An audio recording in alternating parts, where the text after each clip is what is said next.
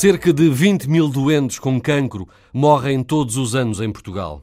E pelo menos metade dos que precisam de cuidados paliativos não os têm, segundo as estimativas da Associação Portuguesa de Cuidados Paliativos. A oferta ao domicílio é reduzida. Os doentes com cancro são tratados muitas vezes noutros cuidados de saúde que não dão resposta às necessidades. E este é um dos atuais desafios do Serviço Nacional de Saúde. A luta para enfrentar o cancro é feita dia a dia, passo a passo. Os cuidados paliativos permitem que um doente não se sinta sozinho nem desconfortável. Permitem mesmo ultrapassar medos e receios. Procura-se dar sentido aos dias, sentido à vida, mesmo se a morte se aproxima. Dar vida aos dias mostra-nos quando o cancro se torna uma doença grave, avançada, incurável causando situações de intenso sofrimento, em que os cuidados paliativos ajudam a dar conforto, bem-estar, qualidade de vida. Dar vida aos dias. Grande reportagem de Arlinda Brandão, com pós-produção áudio de João Carrasco.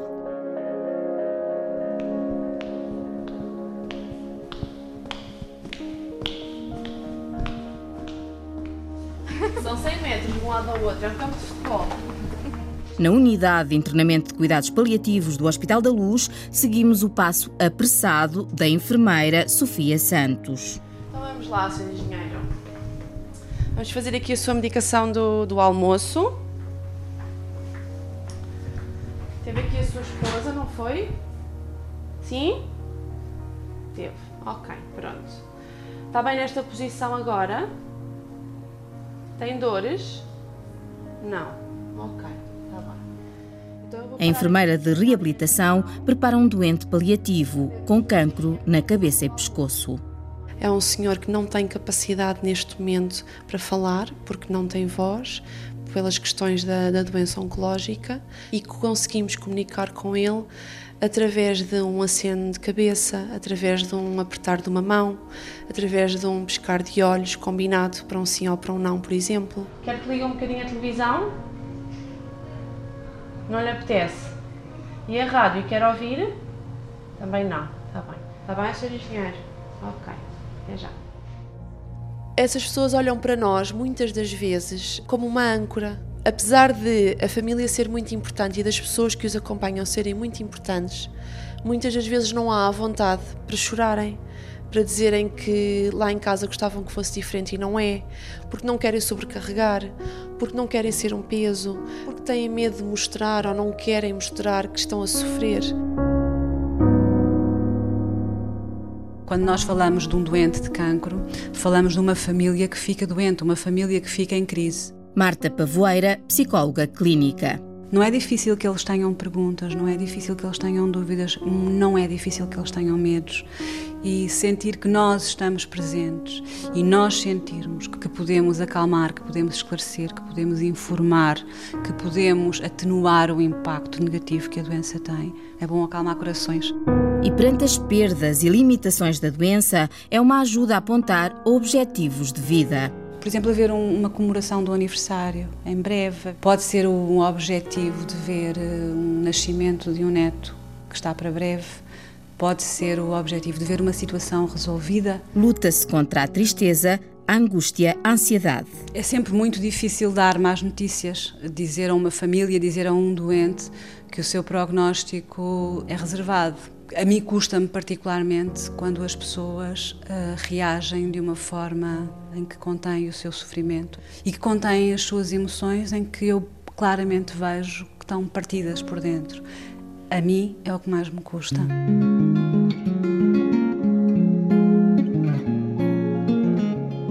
Nos cuidados paliativos, para cada doente há um plano de intervenção. Atua sobre cada sintoma: dor, falta de forças, falta de ar, falta de apetite, náuseas, vômitos, depressão, mal-estar. Conseguir viver um dia de cada vez com melhor sentido de vida. No fundo, o nosso objetivo não é só controlar os sintomas, minimizar o sofrimento, mas dar sentido e dignidade aos seus dias. Nélia Trindade, enfermeira coordenadora da Unidade de Cuidados Paliativos do Hospital da Luz. A sua vida não se limita àquela doença, mas continua a ser pessoas, continua a ser filhos, pais, maridos, mulheres e que tem o seu valor. E nós, como profissionais, também temos que primar por valorizar a pessoa em si e não apenas o doente como mais um doente.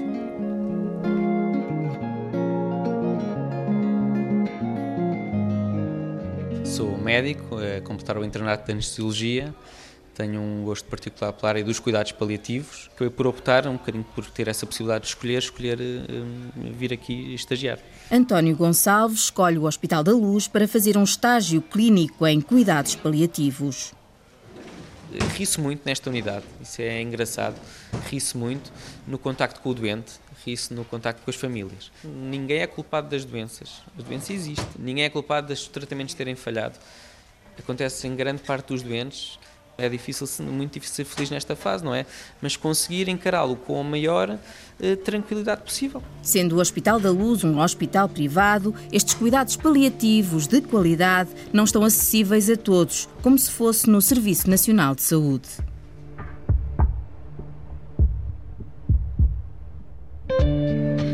Neste momento tem falta de ar ou não? Um bocadinho, neste um momento tenho, tenho, tenho um bocadinho, um bocadinho ligeiro. Ligeiro. Aos 50 anos, Luís Miranda sofre de cancro na língua com metástases nos pulmões. Basta-me mexer, por exemplo, do quarto para a sala ou Fica assim, logo cansado. fico logo cansado. Uhum. Só estabiliza quando estou sentado. Manteve o oxigênio. Pronto. Só desliga um bocadinho manhã. Uhum. É, em relação às dores, como é que elas têm estado?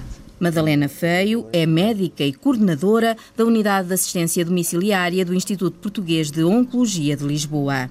A doutora fez-me isso sem eu saber, mas é o apoio muitíssimo dele. Tenho estado aí uns dias piores, tem facilitado muito a vida. Isso é, é um apoio muito bom, isso realmente muito bom.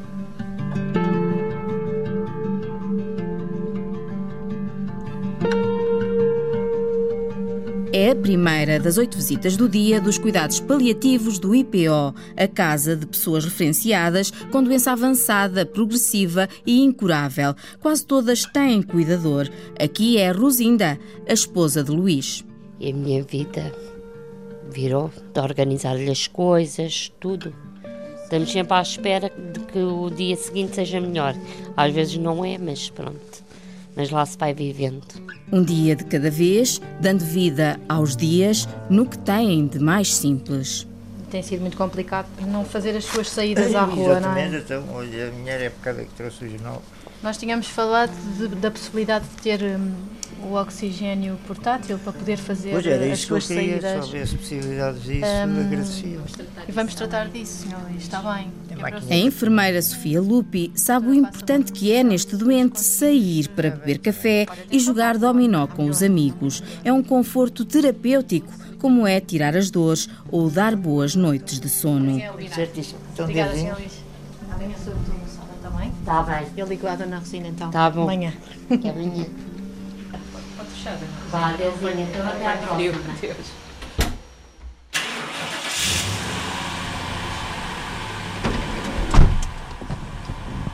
Duas carrinhas do IPO percorrem as ruas de Lisboa. Todos os dias, as duas equipas de assistência domiciliária dão o seu melhor para prestar cuidados com qualidade, mas há muitos doentes que precisam e não têm.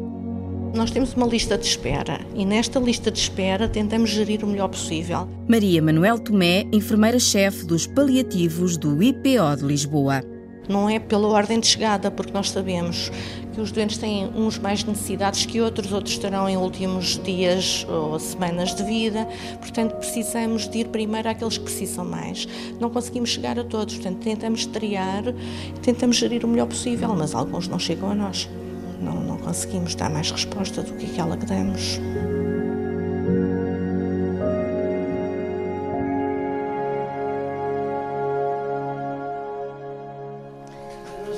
Foi o melhor que nos aconteceu. Foi esta família. foram escolhidos a dedo. Isto é cinco estrelas. Não posso ser melhor. Eu não tenho palavras. Uma segunda família. Dão-nos muita força. Embora eu não, não esteja a, a ser seguida no IPO, estou no Santa Maria, mas elas não têm apoio domiciliário e eu todo o apoio que tenho, e é muito, é da parte do IPO. A força, a coragem que nos dão, os conselhos que nos dão, são muito meigos, são, são muito humanos, são, não, nunca esperei realmente Assustei-me muito a princípio com a doença, o que é que iria acontecer, mas não sabia que havia este apoio. Desconhecia, porque nós antes nunca pensamos nestas coisas, não é? No que nos vai acontecer. Mas aconteceu que os dois tivessem cancro. O casal Tina e Joaquim. Já sei que, que é mais uma condenação. Que se não tivesse, podia demorar, demorar mais anos. Assim é só mais um, um tempo de, de, de me estar a tratar e de, e de resto, ainda sei. Joaquim, 70 anos, tem cancro na próstata com metástases ósseas. Dores tem tido? Atualmente agora estou com uma dorzinha de cabeça. Dor de cabeça? dói um bocadinho, dói um bocadito. De resto, de resto não tem não, tido. Não tem tido. É um apoio elogiado, agradecido. Se não tivéssemos assim uma equipe, praticamente estávamos abandonados. E gostava mais assim, não. Agora, quando as vejo, gosto, gosto de ver. Todos os doentes, seja que já da doença forem, deviam, deviam de ser tratados com todo o carinho e com todo o respeito como eu tenho sido.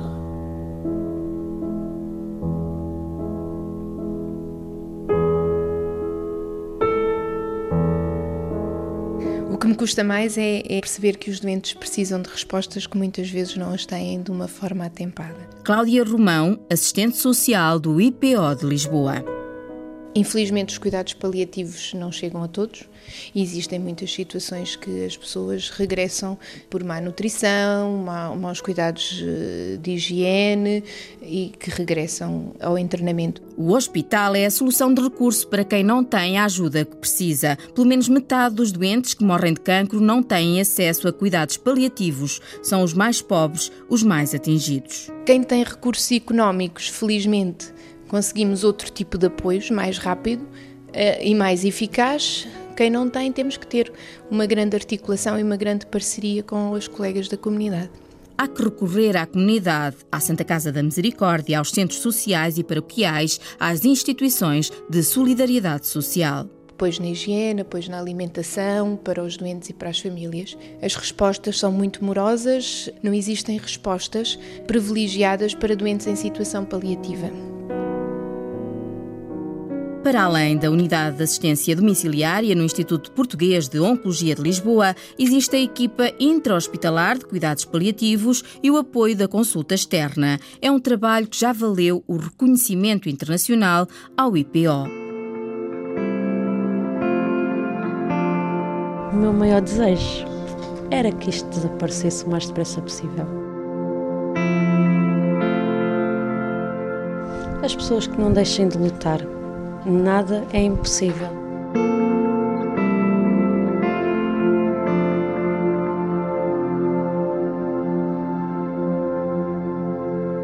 Sónia Gama, 34 anos, doente com cancro. Eu descobri o cancro através de uma queda que dei, eh, porque fiz uma lesão na coluna e daí em diante fui caindo, perdendo as forças. Foi quando depois me foi diagnosticado o tumor maligno na mama direita. Foi uma altura muito difícil. O choque de saber que se tem cancro sem saber o que está para vir. Reapareceu-me outra vez no, no fígado, que foi quando voltei outra vez para onde estou agora na Amadora a fazer os tratamentos outra vez. Foi difícil, é difícil. Já me caiu o cabelo. O primeiro tratamento deu-me cabo da boca toda, não falava, não comia. Sónia ajeita o lenço que lhe cobre a cabeça. A voz calma e o sorriso mostram o ânimo que nem sempre tem. Perdi uma grande amiga uh, nas mesmas circunstâncias, só que ela tinha cancro no outro lado. Foi muito difícil. Ao princípio pensei mesmo, ah, o que é que eu estou cá a fazer? Ela morreu, eu também posso morrer.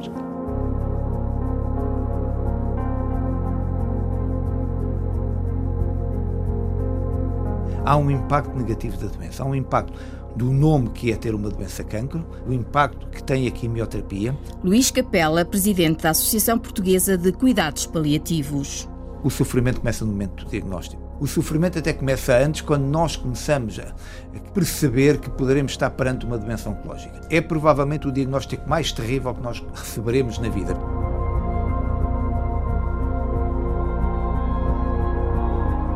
Para a Organização Mundial de Saúde, os cuidados paliativos dão a resposta adequada ao sofrimento físico, social, espiritual, psicológico. Muitos dos doentes paliativos estão ao nosso lado nos transportes, vão ao nosso lado ao cinema, vão ao nosso lado ao futebol, estão ao nosso lado, se calhar, a trabalhar e são paliativos e não os vemos, se calhar, como decrépitos a morrer com aquele aspecto moribundo. Temos que nós próprios, também instituições, desfazer estes mitos. Paliar é proteger os doentes, satisfazer as suas necessidades, controlar os sintomas, tirar as dores, dar respostas para melhorar a qualidade de vida do doente com cancro e da sua família. Eu há 13 anos tive cancro de mama agressivo. Não encontrei respostas. Eu não tinha ninguém. Foi muito difícil conseguir ultrapassar a doença e dar comigo a chorar, a pensar o que é que neste país falta para ajudar doentes com cancro. Raquelinda Magalhães, doente com cancro. Ao fim destes 13 anos de luta, eu sou de novo confrontada com um tumor no fígado, vários nódulos. Neste momento estou outra vez a ser seguida e a fazer exames. Como se isto não bastasse. Tenho um filho com 40 anos em fase terminal. Daí a minha emoção neste momento. Emoção da doente, da mãe, da chefe de voluntariado da União Humanitária dos Doentes com Cancro. Falo para o meu filho, falo para a Sónia, por muitas Sónias, por muitos Paulos, que todos os dias aparecem na nossa frente e na nossa vida. E quantos virão mais, porque eu todos os dias ouço, ando na rua e só ouço é comentários: tem cancro, tem cancro, tem cancro. Hoje, ter cancro é cada vez menos uma sentença de morte. Há mais cura, mais sobrevivência e, ao viver-se mais tempo com a doença, exige-se mais aos cuidados paliativos que podem ser prestados meses e até anos. Paliativos não é a antecâmara da morte, paliativos é ajudar a viver com qualidade. Isto tem que depois, no dia a dia, ter tradução. Porque se no dia a dia não tem tradução, são palavras ocas. Isabel Galriça Neto, coordenadora da Unidade de Cuidados Paliativos do Hospital da Luz. Faz cuidados paliativos quem tem preparação específica para tal, não faz cuidados paliativos quem tem uma tabuleta a dizer que faz. Nós temos que nos habituar a exigir, tal como exige hoje, que um parto não seja feito debaixo de um vão de escada, que para cuidados paliativos estejam equipas devidamente eh, preparadas e treinadas para isto. Dar vida aos dias, mesmo quando se aproxima a morte. Quem tem filhos pequenos ou grandes, filho é sempre filho, não é? Tem um sofrimento emocional, muita preocupação e, claro, vamos trabalhar essas questões. Não é fácil. Rosana Milhomes, psicóloga do IPO. Me causa uma angústia acrescida quando vejo que uma, uma mulher de 40 anos, 30, 20, com filhos pequenos, vai morrer. Há oito anos que dá este apoio, procura dar alento a quem precisa, num dia a dia em que se assiste de perto à morte conseguem de fato ter alguns momentos alegres, conseguem rir. Eu tento fazer isso, não é? Levar alguma leveza para esses doentes internados, ouvir as suas histórias, também partilhar, contar, dar significado à, à sua experiência de vida. E quando essa vida chega ao fim, há desejos que são tudo um casamento no hospital, uma ida ao futebol, a um concerto, ver o mar, comer chocolate ou dar oportunidade a uma despedida. A gente fala aqui que os doentes esperam os familiares, é, é algo que se nota. Em alguns casos, esse irmão chegou com uma flor, ele colocou a flor na mão da irmã, chorou, pediu desculpa, ela conseguiu olhar para ele, ou seja, ela viu que ele estava ali. Ela deitou uma lágrima pelo canto dos olhos e faleceu. Esse momento, para mim, é gratificante. Este apoio psicológico é prestado aos doentes, mas também às famílias para lidarem com a perda, com a separação. É a consulta do luto que, nos casos mais graves, pode ser patológico. Um luto patológico é alguém que não consegue, durante a perda de um familiar, por exemplo, uma mãe que perde um filho, não consegue continuar a sua vida de maneira minimamente adequada. Ou seja, entra numa tristeza profunda, numa depressão profunda, eh, a vida perde sentido.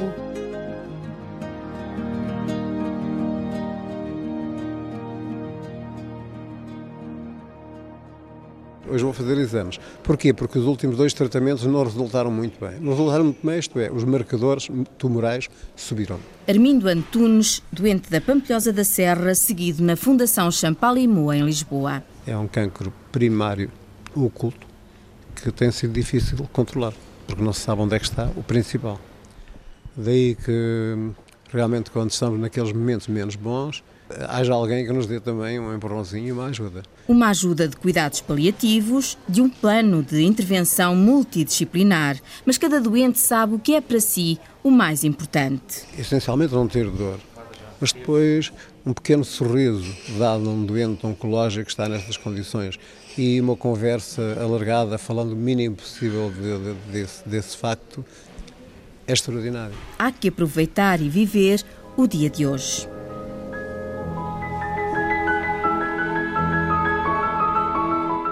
Se nos deixarmos abater, estamos a contribuir para termos um fim rápido. O meu cancro primário oculto, a previsão média de vida era seis meses. Eu já cá ando há 19 meses e ainda continuarei a andar, penso que muitos mais. Portanto, as pessoas não podem pensar que já vou morrer amanhã.